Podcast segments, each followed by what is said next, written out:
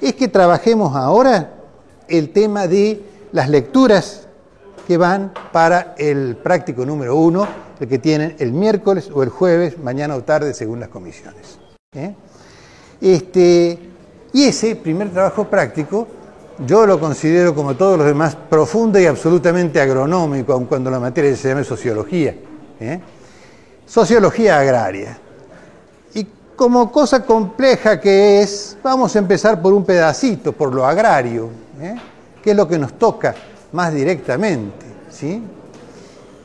Y, y una cuestión, y acá es donde vamos a encarar este la primera lectura, aquella que se llama tipos de agricultores y tipos de agriculturas. ¿eh? Partamos de la base, en primer lugar, de que la agricultura que vivimos hoy, concretamente, acá dice revoluciones tecnológicas. ¿Qué revolución tecnológica vivimos hoy? Señores, la revolución tecnológica de la informática y de la comunicación. Y me refiero a comunicación particularmente como comunicación satelital. ¿eh? ¿sí? Esa revolución tecnológica nos lleva a un determinado tipo de tecnologías, todo aquello de la biotecnología, la transgénesis, la agricultura de precisión, ¿no es cierto? el geoposicionamiento satelital, toda una, serie de componentes que caracterizan la agricultura y se entiende y la ganadería actual. Pueden venir acá adelante, muchachos, si quieren, tienen lugares. Esto no es una cosa que podamos interpretar en función de ver simplemente lo que pasa ahora. Así como si tratáramos de interpretarnos a cada uno de nosotros, viendo estrictamente la fotografía, una, una tomografía computada, un análisis de sangre, otro de orina, todo lo que quieran, tendríamos una visión absolutamente superficial e inútil si vemos simplemente lo actual. Si queremos conocer una persona, y eso se los podría decir, ojalá que no vayan nunca a cualquier psiquiatra, tenemos que conocer toda su historia, cómo se fueron acumulando sus experiencias, cómo se fueron acumulando y digiriendo los diferentes procesos de conflictos y contradicciones.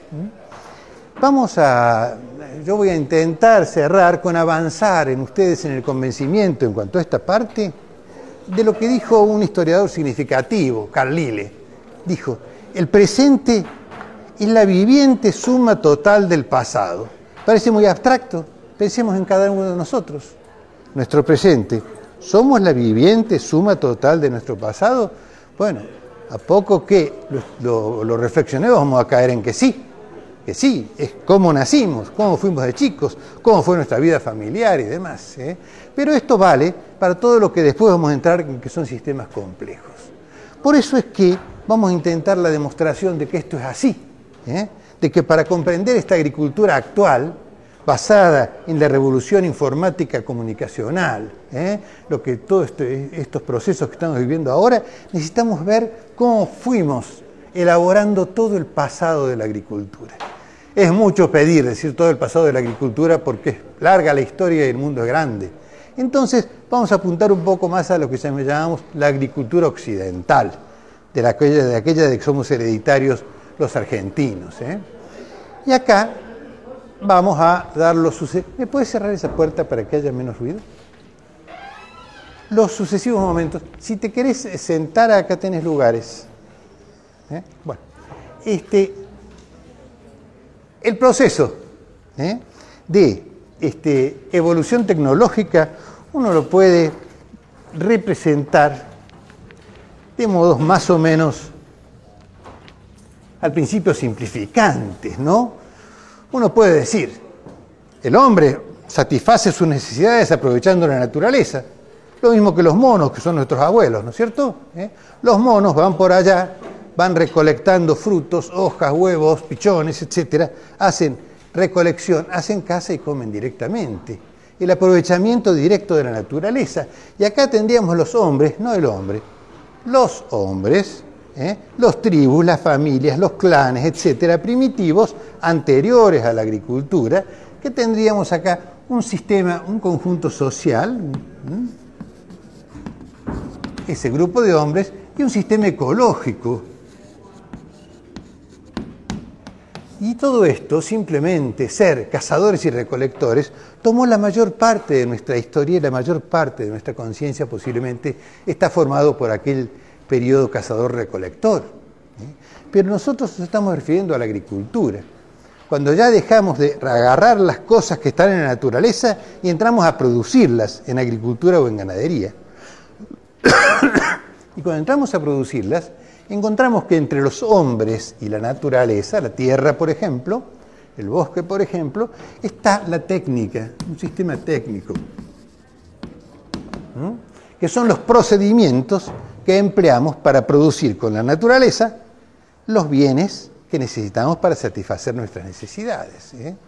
Uno puede pensar que animalmente se procede de un modo más directo y que lo humano aparece casi en consonancia cuando aparece lo técnico, los procedimientos, el cómo hacerlo y qué hacer. Ejemplifiquemos.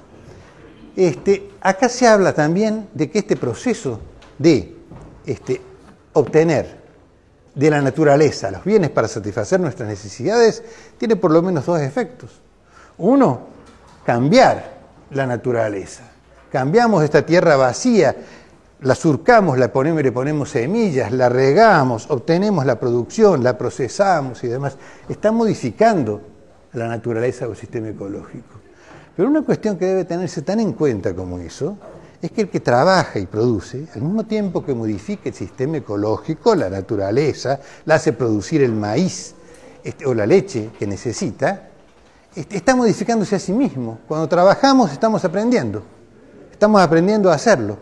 Y si ya sabemos hacerlo inicialmente, estamos perfeccionando siempre lo que estamos haciendo. La, la actividad de producir modifica a la naturaleza y a los hombres. Y por eso las técnicas evolucionan y tenemos todo este proceso que ahora vamos a entrar a ver. Cuando decimos que las técnicas evolucionan, este, y queremos a su vez ver cómo esa evolución de las técnicas ha generado la agronomía actual, ponemos atención en diferentes momentos. Resulta que la evolución tecnológica no, no fue así, pasito a pasito, pasito a pasito, desde las primeras siembras hasta la agricultura de precisión actual. No, no fue así fue por grandes revoluciones tecnológicas. ¿eh? Fue por periodos de largo estancamiento en una determinada cuestión en determinado momento, por cuestiones que pueden ser de origen natural, de origen social, ¿eh? por el mismo crecimiento de la población y demás, se produce una revolución tecnológica. ¿eh?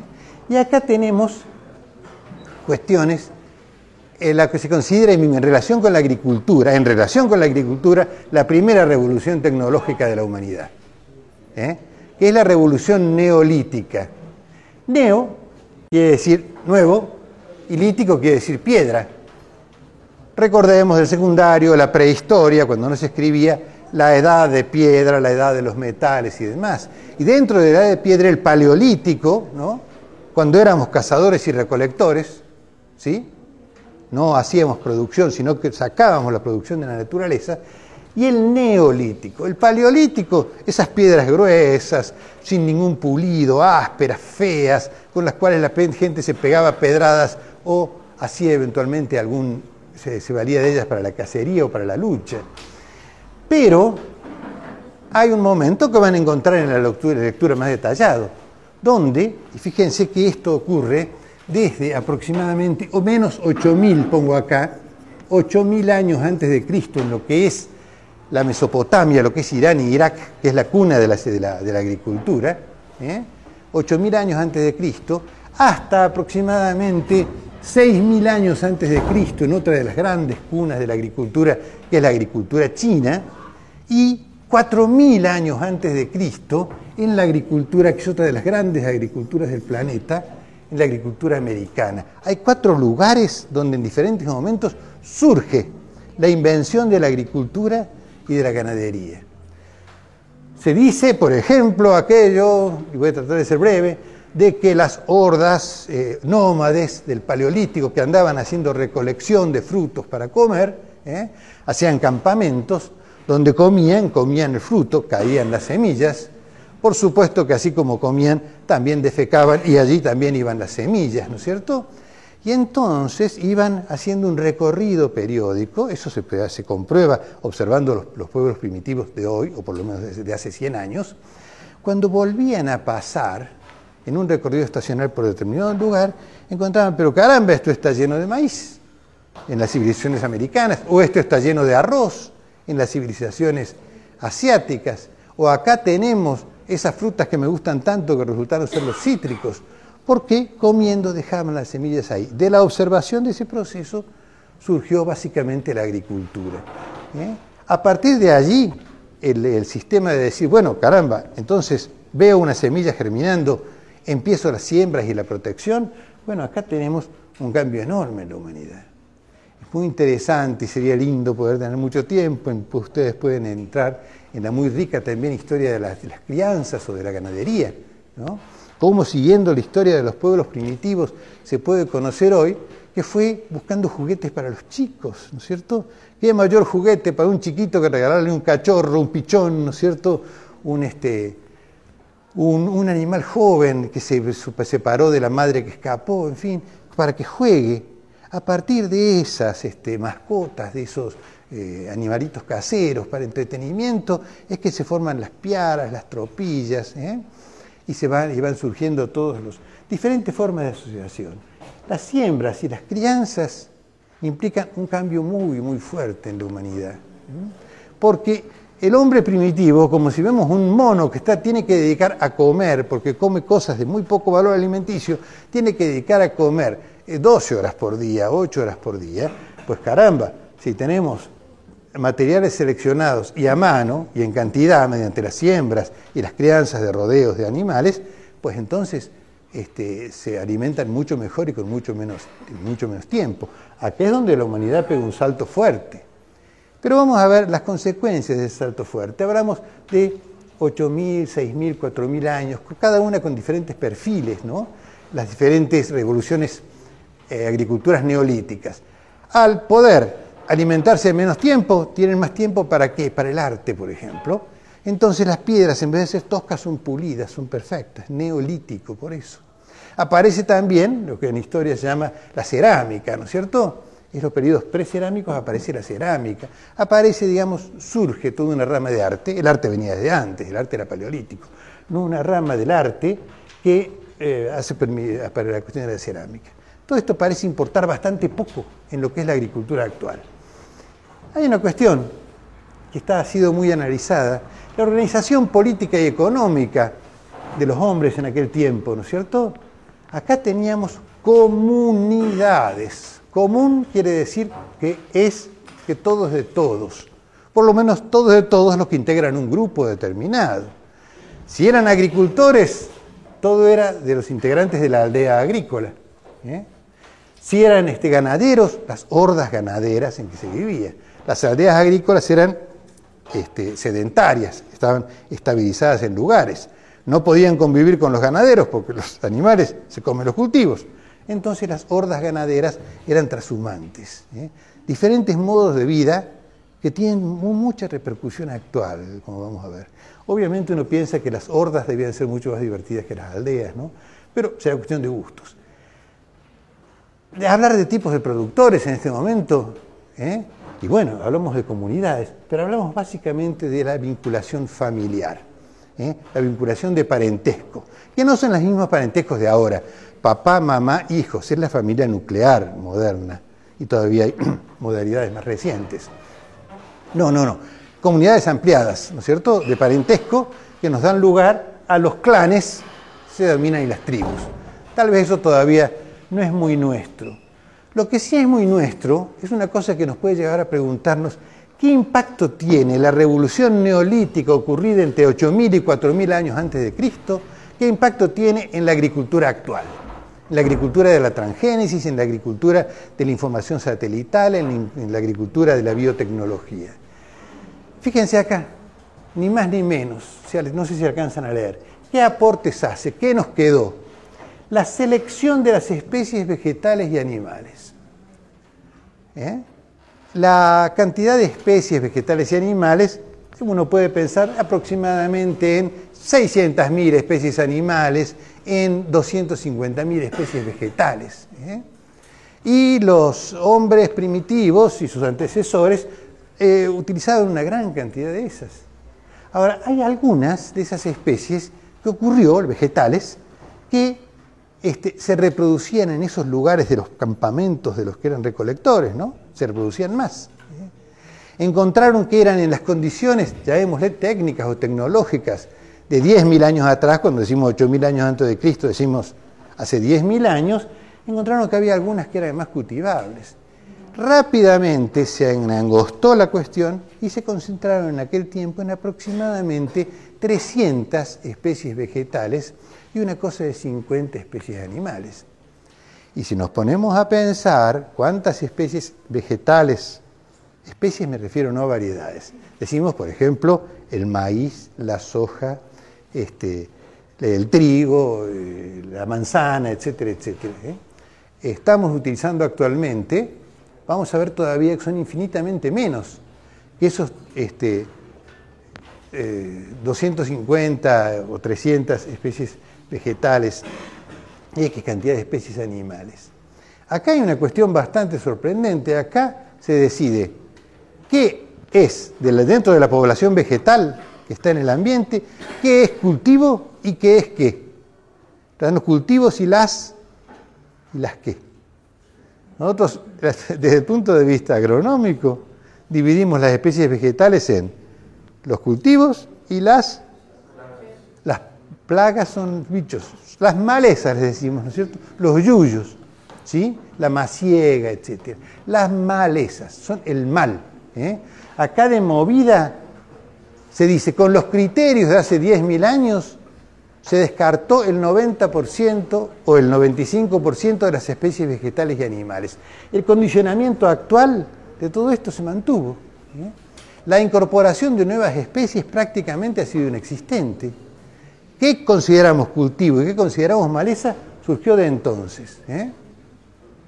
Esto nos puede llevar, por ejemplo, a una visión crítica de decir, ¿Y por qué no estudiamos las otras especies que todavía quedan, de vegetales y de animales, a ver si está eso? ¿Y por qué no los estudiamos en función de la biotecnología, en función de ver los genomas y los genes que nos interesan y cómo los podemos utilizar, etcétera? ¿no? Acá está marcada en su comienzo ¿eh? la, agricultura actual. Así como podría estar marcado en su comienzo la vida de un chico que nació de un mal parto, ¿no es cierto? Y salió torcido, por ejemplo, ¿eh? o salió con determinadas falencias. Acá, guarda, tenemos que pensar en esto.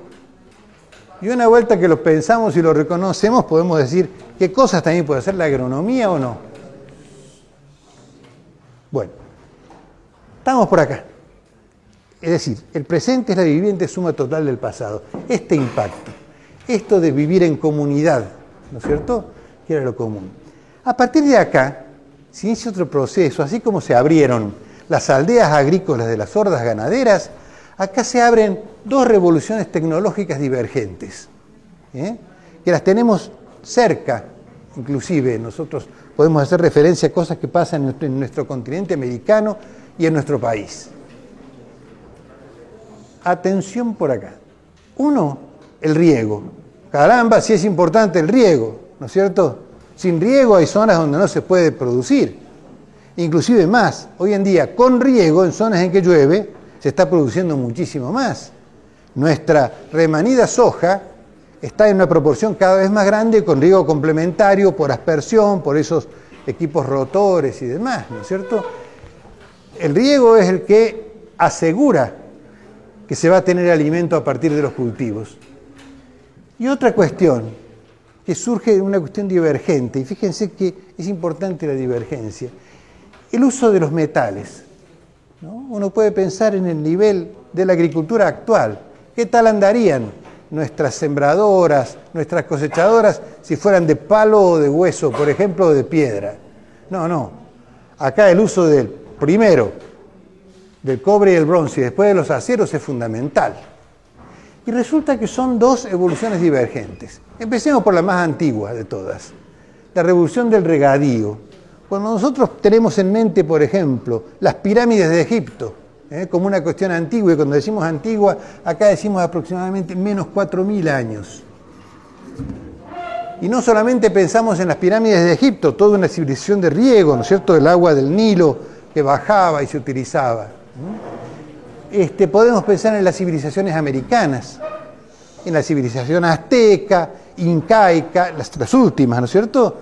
Eh, la civilización de los mayas y tantos otros, que estuvieron precedidas por otra serie de civilizaciones, civilizaciones anteriores que buscaron zonas mucho más sanas para vivir desde el punto de vista de la salud este, y, por, y también más secas, porque el ambiente seco es más satisfactorio que el ambiente húmedo. Pero en fin, en estas zonas de regadío, 4.000 años antes de Cristo, tanto en Egipto, por ejemplo, como en, América, como en China, surgen la revolución tecnológica del regadío. Bueno, acá hay muchas, como vamos a ver cuando vean el video sobre los orígenes de nuestra agricultura, cómo la agricultura china nos pegó un, un empujón enorme a la agricultura occidental el tema del uso del riego. ¿Y qué tiene que ver el riego con que hablemos de una agricultura sagrada? ¿Qué tiene que ver el riego, el riego con la religión? Y tiene una relación muy estricta, porque resulta que para poder regar es necesario organizarse para hacer diques, para hacer tomas, para hacer canales, que no lo puede hacer una familia ni un grupito. ¿eh?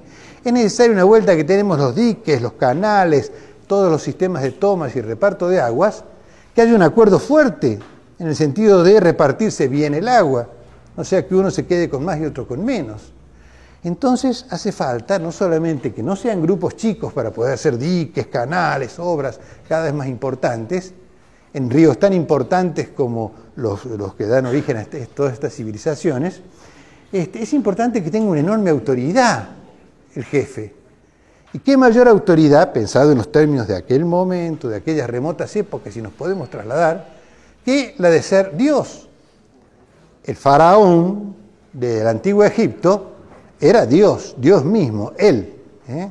El, Inca, eh, los incas soberanos del Perú, no eran representantes de Dios, eran ellos mismos dioses. Nombraban a los sacerdotes que eran los ministros, los que llevaban todos los números y demás, los que decían, bueno, vamos a ir a construir en tal parte y vamos a trabajar tantas horas este, cada familia y a la hora de tener el agua vamos a repartir la tierra para que trabajen en función de la capacidad de trabajo de cada familia y el agua también en función de las necesidades. Y los, esos, ese rey, Dios, llámese faraón o inca, por ejemplo, ¿no es cierto? Tenía esos sacerdotes administradores, que al ser sacerdotes eran representantes de Dios también, este, que ponían, estos, eh, organizaban todos estos imperios sagrados, ¿eh? basados en la religión, donde había un Estado que trabajaba sobre las familias. Les decía a las familias qué tienen que producir, cómo y cuánto, ¿eh? y con cuánta tierra.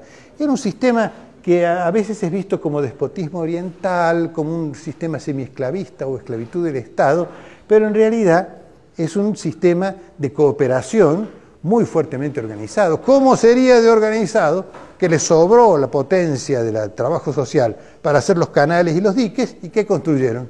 Las pirámides, por ejemplo. Y no solamente las pirámides de Egipto, sino las pirámides de América, ¿no es cierto? Uno va a México o a Perú, se queda impresionado cómo tanta gente pudo trabajar en esto.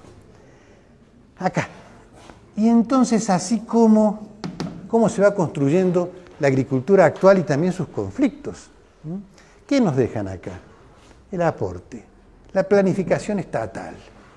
El Estado planifica, ¿eh? el gobierno planifica qué es necesario producir, cómo y cuánto. En qué se debe, qué obras de infraestructura se deben hacer y cómo se debe participar y demás. El Estado participa eventualmente en qué se puede comerciar y qué no se puede comerciar en función de lo que tenemos, por ejemplo. Si el Estado este, cusqueño, incaico, definía, bueno, tenemos tanta gente, por lo tanto necesitamos tanto maíz, tanto poroto, tanto de zapallo, etc. Y va a intercambiar con otros grupos, va a ser sobre el excedente, sobre lo que sobre. ¿eh? No va a dejar de, sin comer a su propia gente. Y esto es una cuestión, claro, del pasado tan remoto.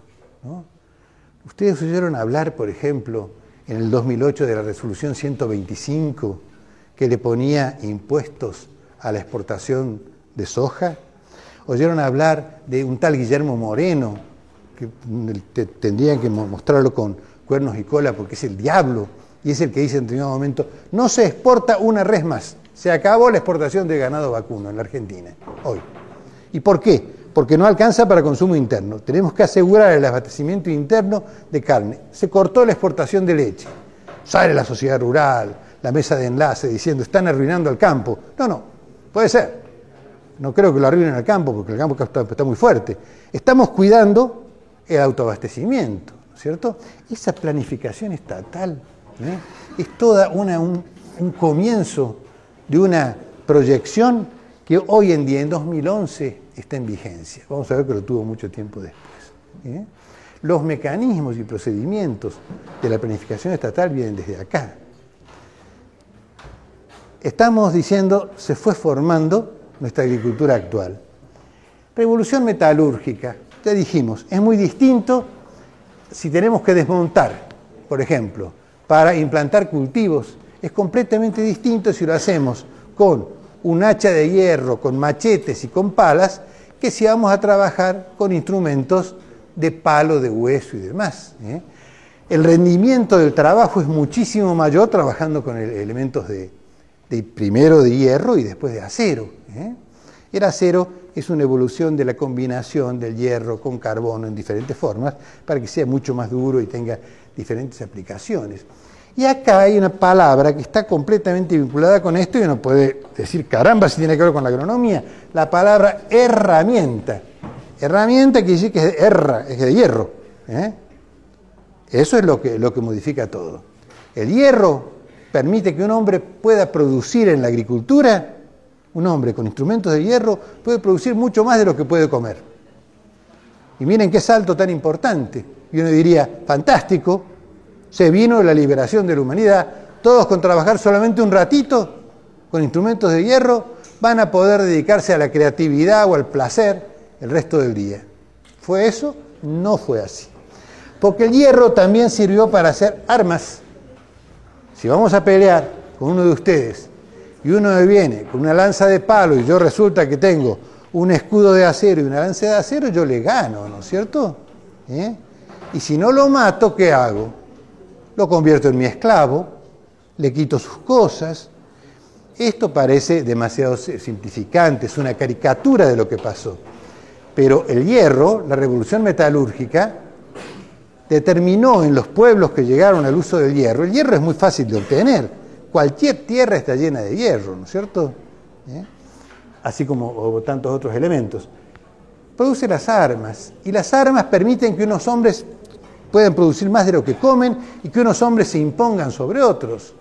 Y una vuelta que un pueblo armado con armas de hierro se mete en un pueblo más primitivo, que tiene instrumentos de armas de palo y piedra y de hueso, lo derrota. Y una vuelta que lo derrota, ¿qué le hace? ¿Le quita qué? Le quita la tierra, principal. Le quita la tierra. Y segundo, ¿qué le quita? Bueno, sí, la tierra sirve para producir, pero para guarda. ¿Qué se hace además con el vencido? Esclavo, se lo esclaviza, se lo transforma en un animal de carga, en un animal de trabajo. ¿eh? Solo que un animal de trabajo tal vez más versátil, más inteligente. Esto, la revolución metalúrgica, y fíjense que acá estamos hablando de tiempos ya mucho más cercanitos. Estamos hablando principalmente del Imperio Romano con sus enormes consecuencias en la civilización actual. Podemos hablar de 500 años antes de Cristo, Rómulo y Remo, ¿eh? hasta 500 años después de Cristo, con Constantino y la caída del Imperio Romano de, de, Occidente. Esto no fue el único imperio metalúrgico, estuvieron los griegos, por supuesto, también, que fueron su fundamento, pero el Imperio Romano se caracterizó por la herramienta y por ser el que se expandió a través del Mediterráneo primero, llegando, conquistando mediante las armas a los pueblos, quitándoles las tierras y quitándoles la libertad, ¿no es cierto? transformando el hombre en una cosa. Estamos cambiando totalmente de una sociedad sagrada a una sociedad esclavista. ¿eh? Este, y ese esclavismo podría haber tomado diferentes formas, ser el Estado, un Estado, un país que esclaviza a otro. No, no, no, no, no. Eran unos hombres del país triunfante que esclavizaban a otros hombres del país vencido. Viene el tema acá. ¿Qué organización política se dieron? El imperio romano no se caracterizó, no dejó una triste iglesia, ¿no es cierto? no, hizo ningún tipo de construcción ceremonial. Eran todos palacios de los poderosos, las villas, ¿no es cierto? De los, de los empresarios romanos. Esos, esos, esos imperios estaban basados en que se producía un excedente. ¿Por qué? Porque al esclavo se le daba a comer muy poquito y producía mucho. ¿eh? Este, entonces había material para el comercio y para el comercio internacional. Fíjense que acá ya hemos llegado a una de las claves de las situaciones y conflictos actuales. Hoy vivimos la globalización, sí, es la primera, no, la primera globalización la hizo el Imperio Romano, ¿no? 500 años antes de Cristo hasta 500 años después. ¿Y qué hizo un imperio comercial? ¿Cómo se producía? ¿Cuál era el tipo de productor? Bueno, era la plantación esclavista. ¿eh? Un hombre que se había enriquecido mediante el comercio, mediante la, explotación de esclavos y demás, que se presentaba a un general triunfante ¿eh? y le decía, bueno, de estas tierras que, que has conquistado te compro tantas tierras, de estos esclavos que has tomado vencidos te compro tantos esclavos, ¿no? Y acá viene una cuestión que caramba si tendrá incidencia en la agricultura actual, la propiedad, ¿no? ¿Qué nos deja acá? La revolución metalúrgica en la agricultura y es el eje central de la, de la, estructuración de la agricultura actual. La propiedad, claro, la propiedad siempre existió. Las tribus tenían en comunidad sus propiedades. Los incas o los antecesores de los incas, los sucesivos imperios que hubo hasta 4.000 años antes de Cristo, también tenían en común las propiedades de ¿sí? Acá viene el, tema y una palabrita de arrastre. La propiedad privada. La palabra privada nos está contando toda la historia del proceso. Privada viene de un verbo. ¿De qué verbo viene? Del verbo del verbo privar. ¿eh? ¿Qué hicieron con este hombre, el cual no se pudo defender, el que fue vencido? Lo privaron. ¿De qué? De su libertad lo transformaron en esclavo. ¿eh? ¿Lo privaron de qué? De su tierra. ¿eh? Al mismo tiempo que aparece la propiedad privada de la tierra, aparece la propiedad privada de la gente. Es la esclavitud. Y esta propiedad privada no es una cuestión anecdótica que quedó allá en el Imperio Romano, la privación, la esclavitud, el apoderarse de las tierras de los vencidos, etcétera, etcétera, como se hizo después en la conquista de América. Miren si no los españoles o los portugueses no se apropiaron de las tierras de los vencidos, de los indios. Miren si no los esclavizaron también en muchos casos. O sea que, y eso vino todo por una cuestión que yo podría demostrar la actualidad que tiene, con esto de si hay propiedad privada, tiene que haber leyes que la, que la regulen. ¿eh? Leyes sobre la propiedad privada. Acá estamos en la Facultad de Agronomía en el curso de primer año. Si en vez de estar en la Facultad de Agronomía estuviéramos en la Facultad de Derecho, la materia que tendrían ustedes sería Derecho Romano I. Derecho Romano I, el derecho del Imperio Romano. Hay dos materias, no unas, porque todo nuestro Código Civil y nuestra legislación está basada en el derecho romano, ¿eh? en el acto de la privación generado por la violencia de la, guerra y la privación de que de la libertad personal y la, de la propiedad de la tierra. Realmente es una cuestión que no enaltece indudablemente a la propiedad privada y tampoco enaltece a nuestros abogados, ¿eh? que se exigen todavía con aquello. Nuestros abogados siguen con el derecho romano, ¡qué bestias! Y resulta que nuestros ingenieros agrónomos, yo, ustedes, seguimos con lo que hicieron los del Neolítico, despreciando a una cantidad enorme de especies ¿eh? a la enorme mayoría, el 99% de las especies vegetales y animales, son malezas. Son yuyos que hay que matar o bichos que hay que matar. ¿eh? Herbicidas, insecticidas, para unos y otros. Seguimos con todas estas cosas. ¿eh? Un chico que tuvo un problema de nacimiento o en determinada etapa de su evolución, lo arrastra. Y eso se va, así como arrastran vicios, arrastran virtudes, ¿no es cierto? Entonces vamos a aquello de decir, caramba, ¿cómo fue pasando todo esto? Acá seguimos con otra revolución tecnológica, que este, los antropólogos le han, dicho, la revolución pastoril, ¿eh? la entrada de la ganadería. ¿Se acuerda que algo dijimos de que la ganadería y la agricultura, las hordas y las aldeas no podían convivir? Porque cuando llegaba una horda con sus animales a una aldea le comían todos los cultivos, por ejemplo. Bueno, en el caso concreto de Europa, las hordas se fueron para el norte, los pueblos nórdicos, los bárbaros. ¿eh? Y el imperio romano fue básicamente agrícola. Las invasiones de los bárbaros, que habrán, oído tantas veces ustedes hablar, este, y la caída del imperio romano en poder de los bárbaros, eso es uno de los componentes que ya no parece tan tecnológico. Pero esto sí, esa vinculación de los que hacían, trabajaban con animales, de los que hacían producción vegetal, trajo una cuestión tan importante como la tracción animal. ¿eh? Eh, en, los imperios esclavistas, la fuente de energía era el brazo esclavo. ¿sí? Cuando aparece, no es que aparezca, cuando se perfecciona la tracción animal con la revolución pastoril, aparece básicamente el caballo y después también la mula. ¿eh? Pero básicamente el caballo como animal de tiro. Claro, uno puede decir, pero caramba, Alejandro Magno no tenía caballos de tiro. Sí, claro que tenía. ¿Y cómo tiraban los caballos de Alejandro Magno muchísimos años atrás? Y bueno, tenían el dogal, tiraban con el cogote. ¿eh? Tiraban con el cogote y entonces se apretaban este, las, las, arterias este, yugulares y circulaba menos la sangre y ahí nomás. Podían tirar solamente alguna una carga muy liviana.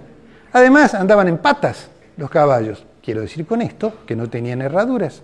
Entonces se desgastaba esa uña, que es el vaso, pisaba con el hueso, el que anda a caballo sabe perfectamente que un caballo con herraduras se puede utilizar muchísimos años, en tanto que sin herraduras bastante poco tiempo, porque las patas se arruinan.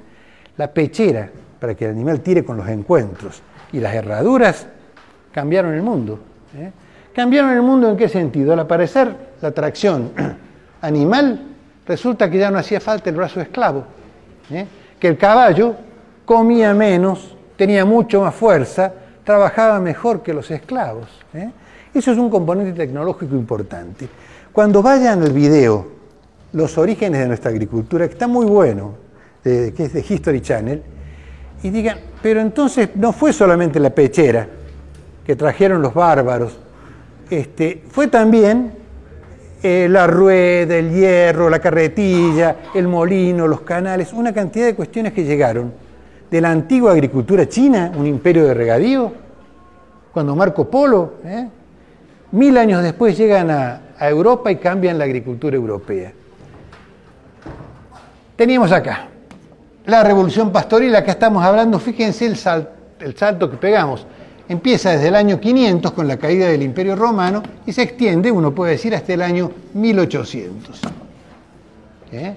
Ese periodo oscuro de la humanidad, donde no hubo imperios, por lo menos en nuestro antecedente que es Europa, y donde la atracción animal este, sustituye a la, en cantidades progresivamente crecientes a la fuerza de los esclavos.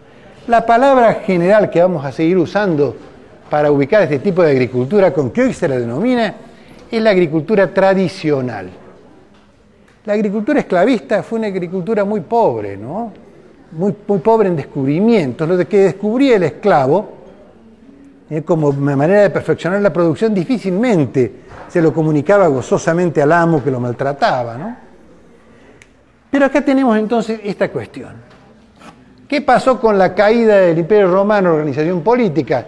Bueno, cada familia de los visigodos, ostrogodos, los bárbaros del norte, que llegaba a un determinado pueblo, decía, este pueblo es mío y yo soy el que manda, ¿no es cierto? Transformar un imperio en una cantidad de feuditos, que los feudos se parecen un poquito a las grandes haciendas o las grandes estancias. Apropiarse de la tierra.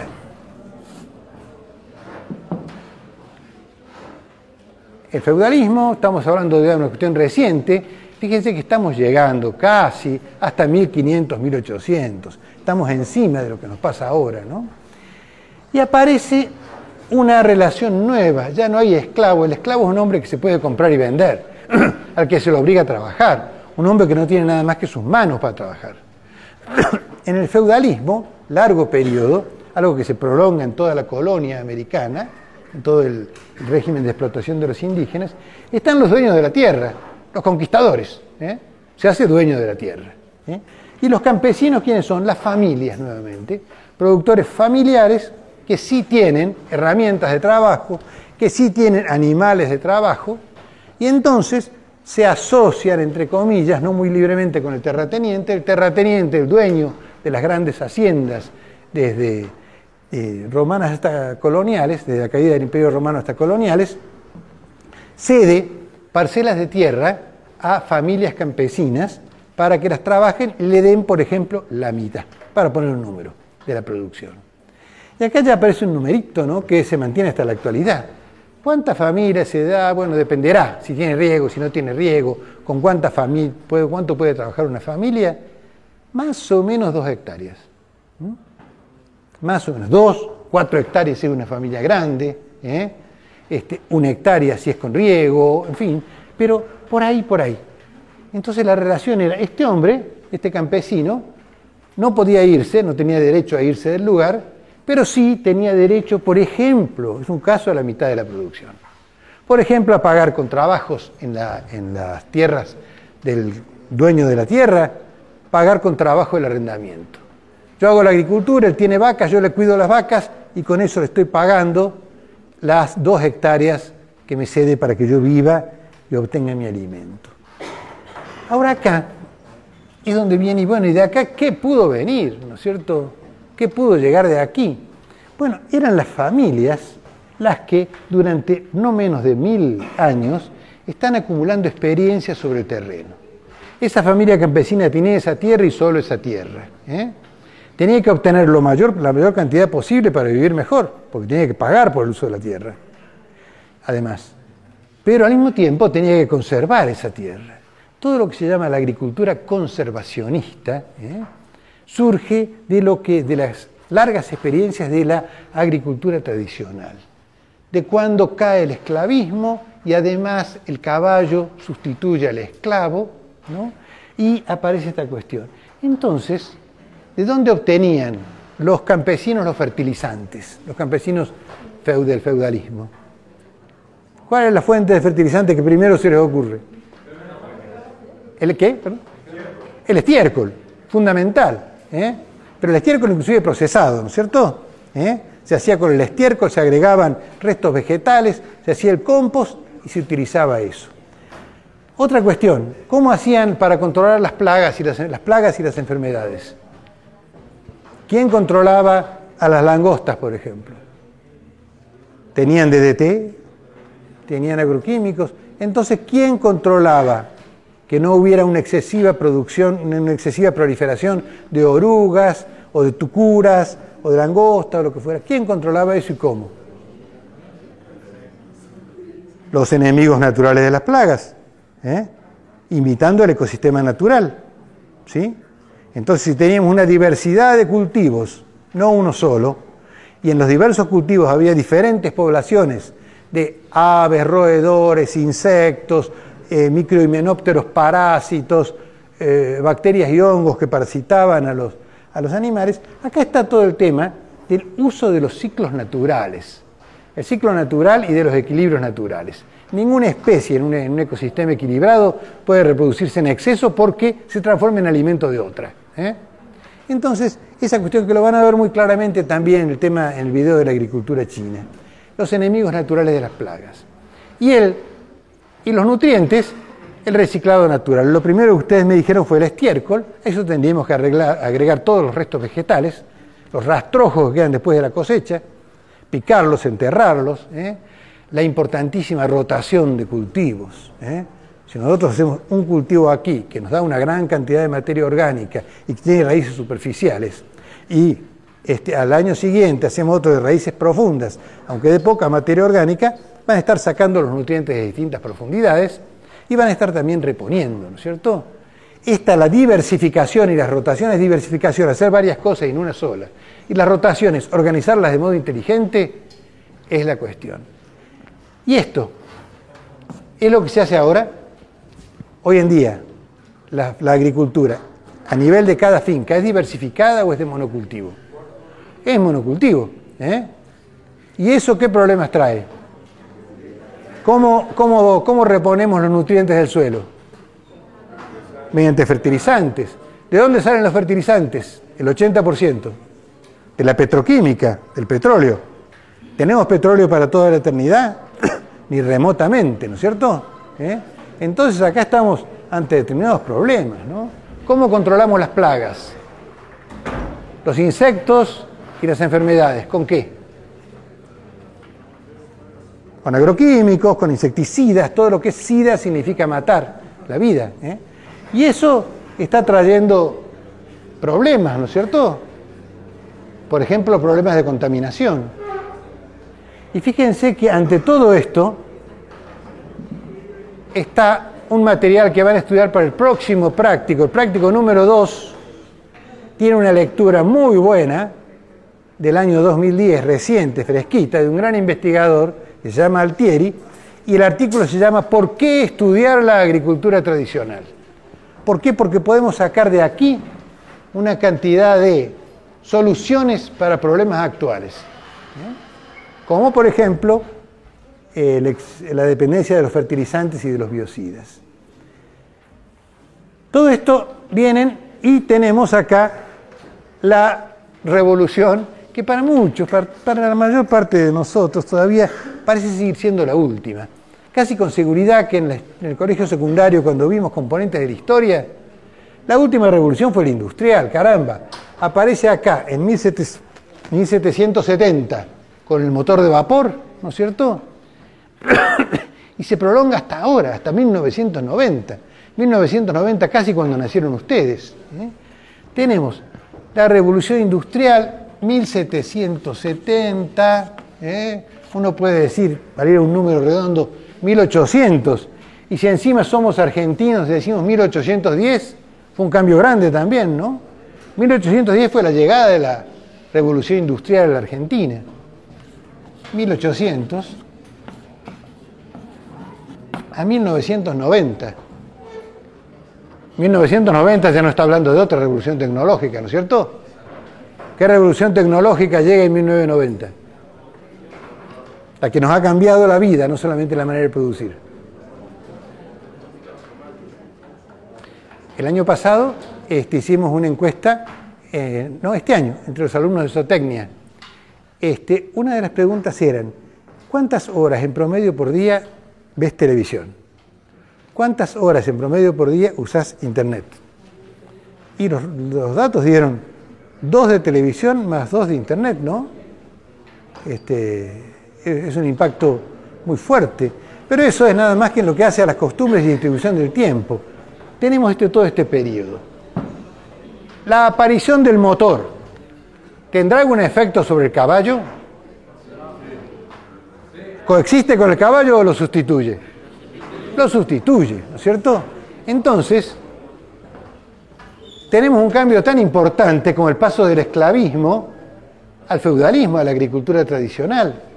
Ese cambio tan importante es que aparece el motor y el motor se aplica primero al transporte con los buques de vapor y los ferrocarriles, después a las fábricas, ¿no es cierto? Y mucho, mucho después 1930, 40 a la agriculura. Los tractores, los primeros son de 1940. Acá en la Argentina cunden y sustituyen al caballo en 1960, en la década del 60. O sea que estamos acercándonos bastante, ¿no es cierto? Hay este, la segunda lectura que van a tener para el, próximo trabajo práctico, se llama La modernización agrícola, análisis de su evolución. Y ahí explica de un modo muy lindo cómo el hecho de empezar con la mecanización motorizada ¿eh? nos lleva hacia el monocultivo. Claro, la máquina no distingue entre distintas plantas. No podemos tener una mezcla de cultivos en un mismo terreno. ¿eh? ¿Cómo eso a su vez nos lleva a uniformar las plantas mediante la, selección vegetal, mejoramiento genético? ¿Cómo los monocultivos sacan más nutrientes de lo que reponen? ¿eh? Y necesitamos recurrir a la fertilización a los fertilizantes, como los monocultivos generan el plato servido para las plagas, ¿eh? para que se supermultipliquen las plagas y las enfermedades, y tenemos que recurrir a los biocidas. ¿eh? Bueno, acá tenemos, uno diría, sí, ¿es la agricultura que estamos viviendo ahora? No, no, ha cambiado, ha vuelto a cambiar, ha vuelto a tener una revolución tecnológica. Pero esta, existía tanto la certeza que era la definitiva, que se le llamó la agricultura moderna. Que ahí hay una trampita. Cuando decimos en agronomía la agricultura moderna, no nos referimos a la actual, a una que ya pasó, a una que estuvo basada estrictamente en estos pilares y que estuvo en el, uso del motor, la cuestión, el rey tractor y sus acompañantes. Inclusive el rey tractor desciende del caballo, ¿no es cierto? Porque el caballo, no sé, ustedes saben, no se puede poner el carro delante del caballo, el caballo no sirve para empujar, el caballo sirve para tironear, porque tiene cuatro patas. El tractor se hizo para sustituir al caballo. Las mismas herramientas que tiraban los caballos las tiraron los tractores y fíjense que eso nos diseñó cómo son los tractores del año 2011, ¿no es cierto? No son empujadores, son tractores, tironean, ¿no? La tracción. Con todas las limitaciones que eso implica. ¿Cómo fue la organización política? Podemos pensar en el mundo, pero mejor todavía si pensamos en Argentina. ¿Qué pasó? ¿Eh? Lo van a ver más en detalle, esa, la industrialización, la aplicación de los motores a las fábricas, el hecho de que se vaya a vivir la gente a las ciudades, ¿ocurrió en todo el mundo al mismo tiempo? No, ocurrió en los países del hemisferio norte, en Europa y en Estados Unidos. Argentina, desde 1810 hasta 1945 aproximadamente, fue agrícola, era el país agropecuario, el granero del mundo también. ¿eh? Porque exportaba productos agropecuarios. Eso, acá hay tres letritas que yo no sé si se ven desde el fondo, pero tienen la lectura. La DIT, División Internacional del Trabajo, países industriales y países agrícolas. La Argentina, mediante guerras civiles que no fueron nada, nada suaves, ¿eh? impuso con el triunfo de Buenos Aires el carácter de país agroexportador en la primera etapa. Pero ya acá tenemos ni imperios, ni feuditos, sino que tenemos naciones. La nación argentina surge, empieza a surgir en 1810, ¿no es cierto? ¿Eh? Este, y es una nación que se dedica a la agroexportación. Es en lo económico es liberal. ¿sí? Es lo que se llama el liberalismo económico. No el actual, no es el neoliberalismo, el liberalismo económico. ¿sí?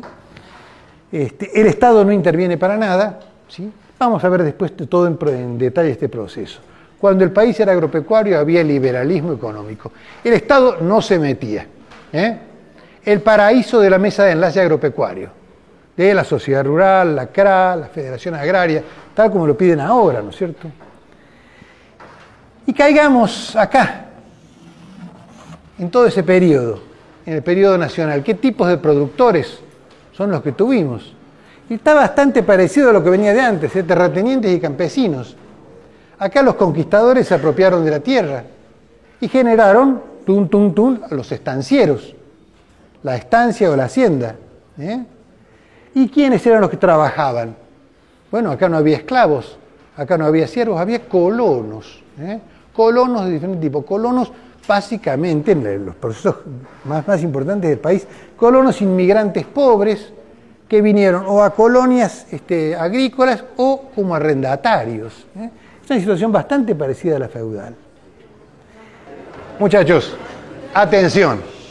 Distinción importante que vamos a llevar, seguir y profundizar de aquí hasta el final del curso en sociología agraria. La, este, la revolución industrial, ¿no es cierto?, que nos lleva desde 1800 hasta 1990, ¿no es cierto?, como, como revolución tecnológica, que tiene estas características en el agro, que genera la agricultura moderna, tiene dos etapas bien diferenciadas. ¿eh? Una hasta 1945, 1930-1945, que es el Estado agroexportador liberal. ¿sí?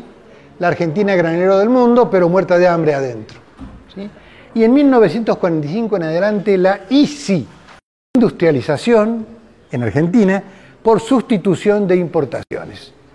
La guerra civil, que termina en el 45, dificulta muchísimo los intercambios internacionales, entonces cada país tiene que autoabastecerse. Ahora, ¿para qué el país se autobastezca, se mantiene el carácter nacional, seguimos siendo una nación. Estuvimos a punto de, de dejar de serlo después, ¿no? Una nación, pero ya no liberal, sino una nación estatista, una nación donde el Estado, no tanto como uno podría pensar el faraón o el inca, pero el Estado intervenía poderosamente, influyendo en qué se debía producir, cómo y cuánto, ¿no es cierto? Este, hay todo un proceso que uno puede identificar, bueno, político, ¿qué, grupos políticos hicieron esto? Y bueno, esto, esto lo hicieron los partidos políticos argentinos, el partido peronista de aquel tiempo, el partido radical, el partido socialista, ¿no es cierto? El partido militar no. El partido militar siempre estuvo del lado de la agroexportación y se preocupó de cortar esos gobiernos civiles.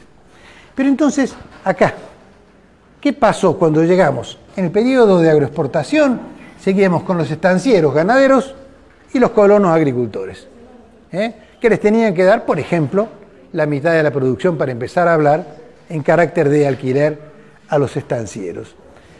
Acá, esta intervención del Estado, ¿eh? de los sucesivos estados, esto no es propaganda peronista ni cosa que se parezca, lo hicieron los radicales, también lo hicieron los socialistas. Le dieron crédito a los colonos para que compraran la tierra que ocupaban. Pero crédito muy favorable. ¿eh? Una vuelta que compraron la tierra le dieron crédito a los colonos para que compraran el tractor. Una vuelta que tienen la tierra y el tractor, en esa misma época se formó el INTA, por ejemplo, Instituto Nacional de Tecnificación Agraria, para que investigara las técnicas que pueden utilizar los chacareros y se las enseñara. Son varias cosas juntas. Esto nos trae una cuestión que vamos a tratar de inmediato, la aparición de nuevos tipos de productores.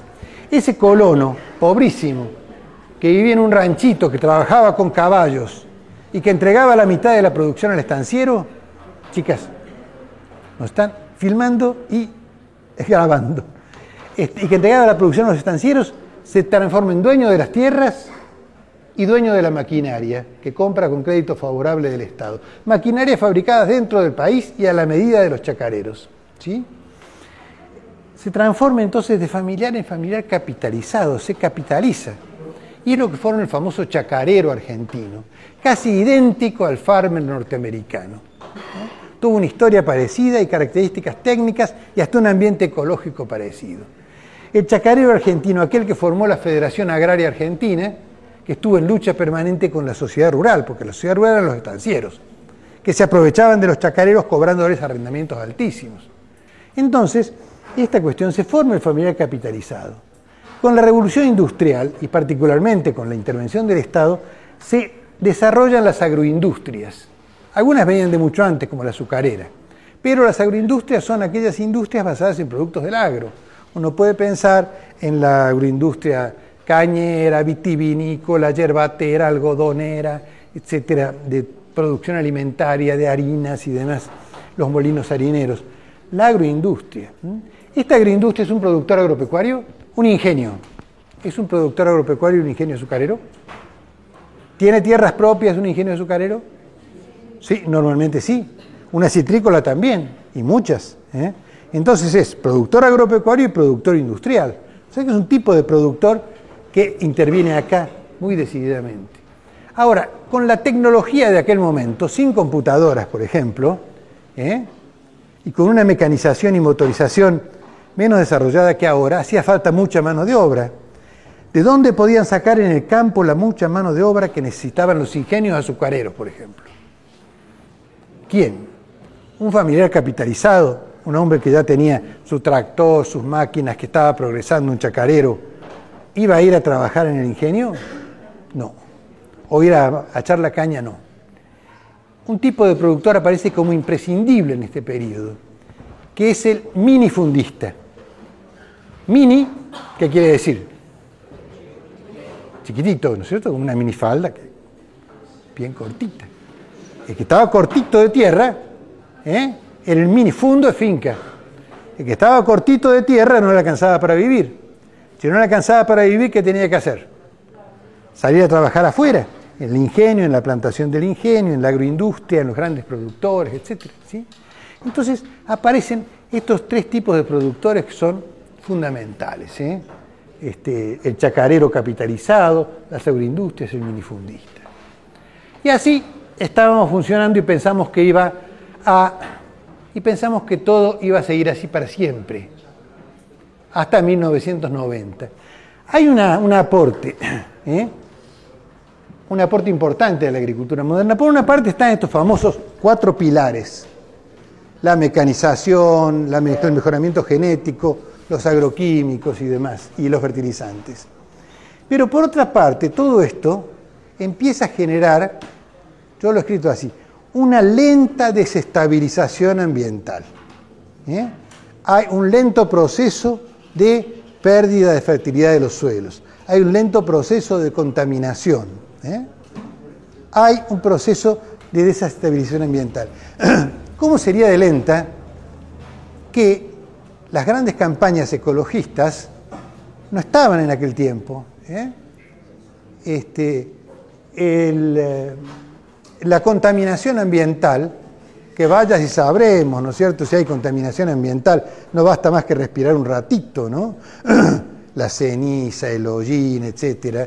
Pero no solo eso. Si estamos cerca de un campo con soja, vamos a respirar glifosato, insecticidas, pesticidas y demás, ¿no? Y si estamos eh, sacando agua de un curso de agua para abastecernos, pues todos los fertilizantes que se aplican en la tierra son llevados, transformados nitratos se transforman en nitritos, los fosfatos en fosfuros y son tóxicos. Todo lo que conocemos como erosión, pérdida de suelos, contaminación y pérdida de biodiversidad fue un proceso lento aquí. La potencia del hombre para transformar la naturaleza era bastante más baja que la actual. Seguimos aquí. En 1990, uno podría poner, si quisiera ser más preciso, 1989, ¿no? Fíjense, decir, la sociedad moderna, la agricultura moderna, ¿eh? este, el industrialismo, que uno pensé para siempre, claro, la industria es una maravilla porque da mucho empleo, la industria. ¿eh? Eso se cortó, y se cortó en 1980 o en 1989 ¿Qué pasó en el planeta políticamente en el año 1989? Esa es, la, palabra que usamos, el paradigma. Eso implica que el país, el planeta, estaba en una situación de guerra fría ¿eh? entre Estados Unidos liderando el mundo capitalista y Rusia con la Unión Soviética liderando el mundo comunista, termina la Guerra Fría. Termina con el desmembramiento de la Unión Soviética, ¿eh? un poco con la la expansión del comunismo, del capitalismo, prácticamente a todo el mundo. Y por eso decimos, ya el muro de Berlín que separaba esos dos tipos de modos de vida no tiene sentido y no se cae, lo voltean, ¿no es cierto? Ahora, ¿por qué al caerse el muro de Berlín la informática de golpe nos inunda y por qué las comunicaciones satelitales de golpe nos inundan? ¿Es que se inventaron todas justo en el año 1989 o venían de antes? Venían de antes, pero estaban restringidas a qué? A la guerra. Eran secreto industrial y secreto bélico. La comunicación satelital servía para hacer misiles y para hacer radares antimisiles. ¿eh? Por lo tanto, debía estar muy restringida a quienes la creaban y estaba en el ámbito del secreto militar de las dos grandes potencias, las comunicaciones satelitales. Y la informática, por supuesto, que potencia muchísimo el armamento. ¿Qué diablos vamos a hacer un misil teledirigido de gran precisión sin computadora, ¿no es cierto? Cuando termina, o se piensa que termina, la posibilidad de guerras mundiales, tanto la informática, la computación, como las comunicaciones satelitales se liberan al uso público. Y fíjense si influyen en nuestras vidas, ¿no es cierto? Eh, vamos a ver después en detalle, pero uno piensa que difícilmente nos pondríamos muy impacientes si no tenemos el celular y vean qué porquería de celular, ¿no? Este, o si no tenemos acá, cuando se corta acá en la facultad, estamos sin internet, uh, dicen todos, salen afuera, se van al bar, estamos sin internet, no podemos trabajar. Y bueno, eso pasará acá, pero hay mucha gente que está jugando con Facebook, por ejemplo, y se corta la comunicación y no es vida esto sin Facebook, ¿no es cierto? Qué macana. Pero eso, eso es la pavada. Eso es la pavada. Nosotros, a nosotros nos interesa este proceso que tiene que ver con lo político y lo tecnológico, como la informática, antes decíamos la computación, porque eran calculadoras, ahora sirven para tantas cosas, este, que decimos informática, y lo comunicacional, ¿no? Esto es lo más elemental, ¿no es cierto? Mi mujer me puede controlar de cerca con esto, o yo a ella. Este, pero todas las comunicaciones satelitales se aplican a muchas cuestiones. Fíjense, en la informática, la biotecnología. Este, se pensaba, bueno, vamos a tardar 20 años en conocer el genoma humano. Cuando se aplicó la computación, en dos años se conoció el genoma humano. O sea, toda la serie de sucesiones de las moléculas de ADN que determinan los genes que van dando las características. Una vuelta que tenemos esa información, se empieza a jugar con los genes a sacar de un gen acá y ponerlo allá. Y fíjense si no habrá tenido impacto, la soja transgénica ¿eh? ha cambiado totalmente la agricultura y la ganadería del país y viene del proceso este de la biotecnología, que va a ser básicamente el grueso de los componentes con que van a trabajar ustedes como profesionales. Y la otra cuestión, los vinculados con la comunicación satelital. Yo veo ingenieros agrónomos jóvenes que por suerte tengo como amigos, que están sentados en cualquier lugar con una notebook y todavía más con una tableta y todavía más con uno de esos telefonitos tan chiquitos, como se llaman? Blueberry ¿eh? este, o Blackberry. Este, y desde ahí están viendo cómo se está trabajando en uno de los campos que están atendiendo. ¿eh? La información satelital permite ver en vivo y en directo y ver cosas que no ve el ojo, por ejemplo. ¿eh? Una vez se puede caminar por un campo y no saber qué, cantidad de humedad tiene acumulado el suelo. La máquina sí lo dice, ¿no es cierto? Este, otra cosa, tenemos todo acá lo que dio lugar a la agricultura de precisión. ¿sí? Ustedes van a escuchar, yo todavía puedo decir, ¿cuánto se siembra de soja? 60 kilos por hectárea. ¿Cuánto se pone de, urea en, los cañaverales? Se ponen 3 kilos por surco. ¿no? Macanas, macanas, con la agricultura de precisión todo eso se acabó. Ahora sabemos, en un lugar como esta aula, qué cantidad de fósforo, nitrógeno, potasio hay en este sector, qué cantidad hay en aquel otro sector, ¿eh? Qué salinidad tenemos acá o allá, qué pH, qué nivel de acidez. Entonces, esa máquina que va sembrando va a ir regulando la cantidad de semilla por metro, la cantidad de cada uno de los fertilizantes que echa por metro, la cantidad de los correctores del suelo, eventualmente también la cantidad de pesticidas que hay en cada caso. Eso lleva un ahorro impresionante en el uso de todas estas cuestiones. Además, como si fuera poco, uno puede pensar, y esto parece cosa de ciencia ficción, en ese tractor o en esa cosechadora que avanzan solos. ¿eh? Concretamente, acá, en este marco tenemos un tipo de agricultura que ya no es la moderna. ¿eh?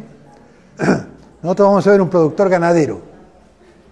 Vamos a ver un feedlot o un engorde a corral de 30.000 animales, por no decir grande. Esos 30.000 animales están 100 días. En 100 días levantan 100 kilos. Pasan, llegan al, peso de faena.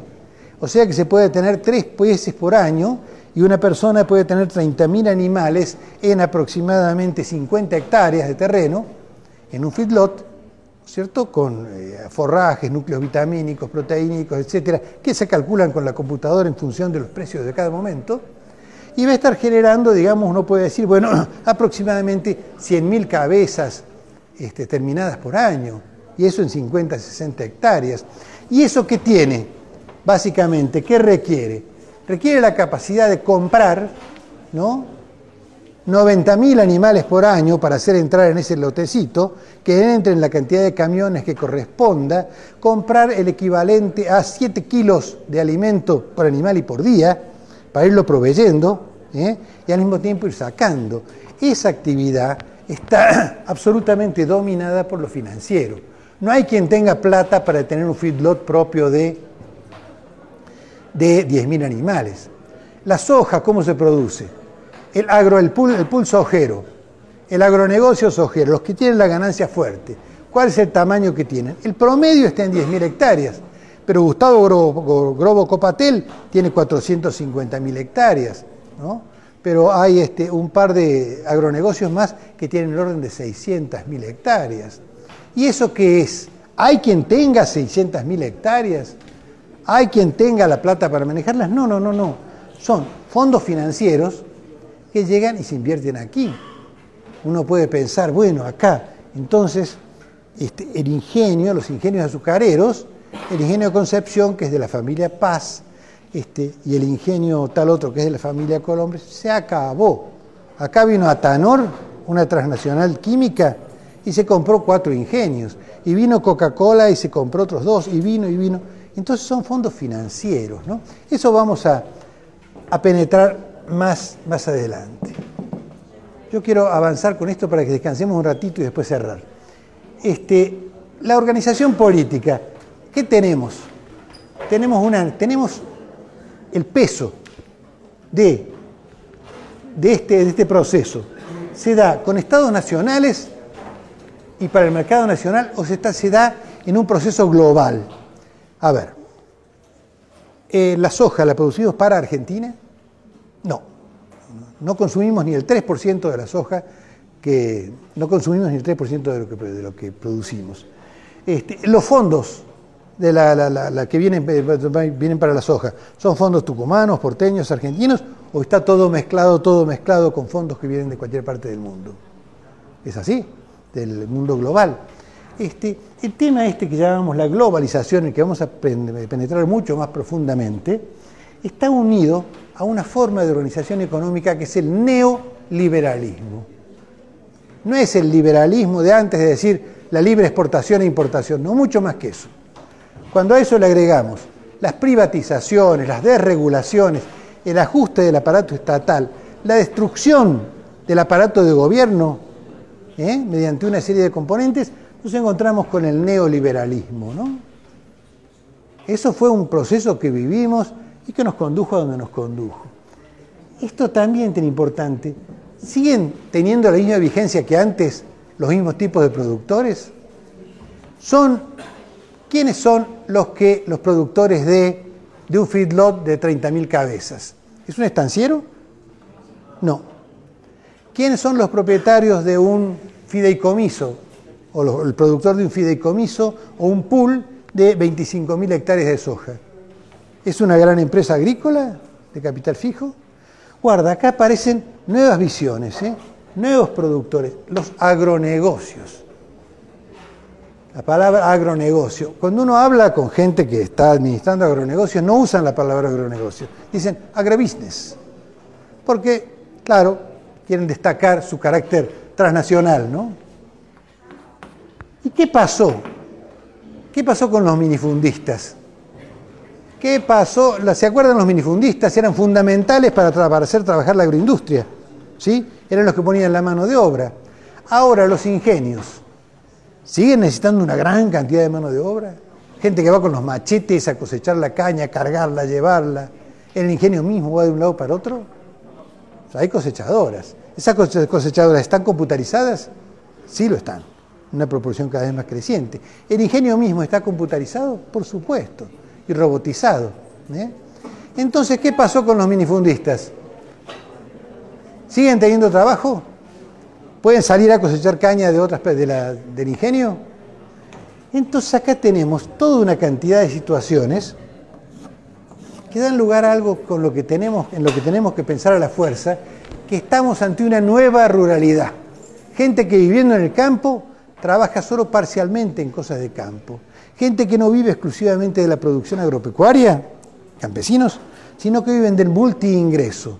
Les ingresan cuestiones de diferentes cosas de salir a cosechar limón, por ejemplo, eventualmente sí, pero también de algunos planes sociales, pero también de algunas obras públicas que pasan por el lugar, pero también del agroturismo, por ejemplo, cosa que antes era impensable, pero también de la protección ambiental, una cantidad de componentes. ¿eh? ¿Con qué nos encontramos? ¿Qué nos ha legado todo esto? Muchísimas cosas. Tenemos que ver lo técnico. La biotecnología no tiene límites. Qué maravilla la biotecnología y la transgénesis, ¿no? ¿Cuándo? En el año 45, 1945, se dijo, ¿podemos manejar la energía atómica? Hubo un optimismo fantástico.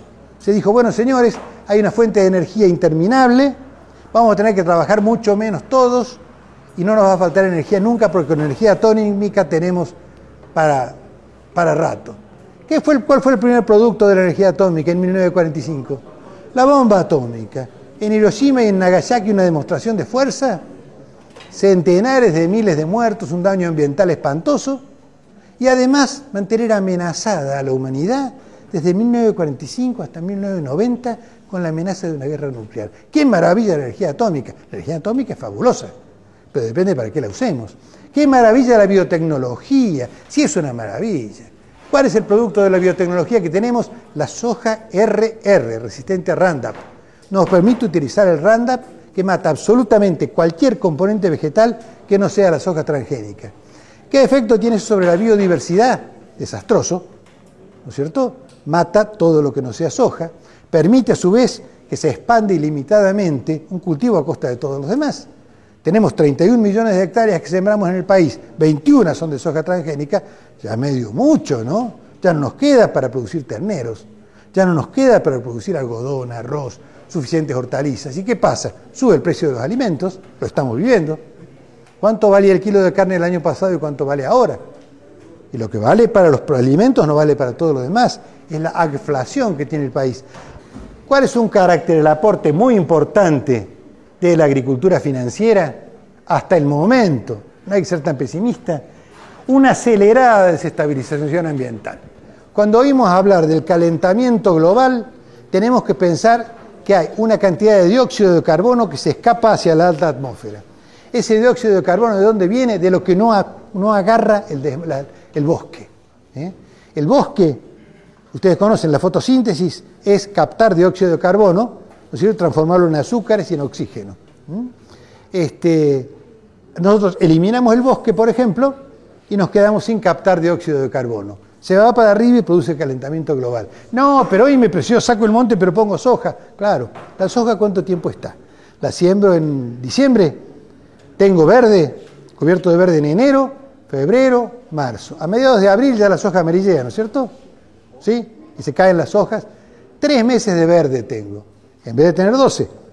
Y no solamente, sino que lo tengo en una sola canopia y no en muchísimas la cantidad de dióxido de carbono que retiene la soja es mucho menos que 100 veces menos que lo que retiene un bosque. Y el calentamiento global viene de ahí. Y no solo eso, hay muchos otros componentes. El proceso también de la reaparición de la erosión, la contaminación y además esta desterioración ambiental. Y acá ya nos metemos en el futuro, ¿no? Nos metemos en gente que critica esto, gente de mala onda que dice, no, la biotecnología y la comunicación satelital tienen que servir para algo mejor que para simplemente hacer soja transgénica que nos este, elimina, nos deteriora muchísimo el ecosistema y nos contamina, no por ella, sino por los agroquímicos que conlleva. Tenemos que volver a la agroecología, ir a estudiar este proceso acá, el uso de los ciclos naturales y ver cómo aplicarlos, pero estudiarlos con la posibilidad de utilizar la biotecnología, la comunicación satelital y la informática es la construcción de la agroecología. El nuevo plan de estudios, ustedes tienen una materia allá por tercer año que se llama agroecología y que se les recomiendo. Y acá, nuevamente, la propuesta está por el lado de la territorialidad. El penúltimo trabajo práctico de sociología va a ser sobre el tema del desarrollo rural territorial y la economía ecológica como respuesta a la globalización. Lo que se plantea acá, no sabemos qué tipo de productores van a estar, en esto se está peleando, hay una, controversia interna. Pero lo que pretende es justamente la palabrita, la palabrita nueva, la palabrita sostenibilidad, que antes no existía y ahora existe. Porque antes, hace 20 años, no había peligro que las cosas caigan. Ahora se pueden caer. El calentamiento global, etcétera, etcétera. ¿eh? Muchas otras cosas. Bueno, esto es la parte referida a tipos de agriculturas.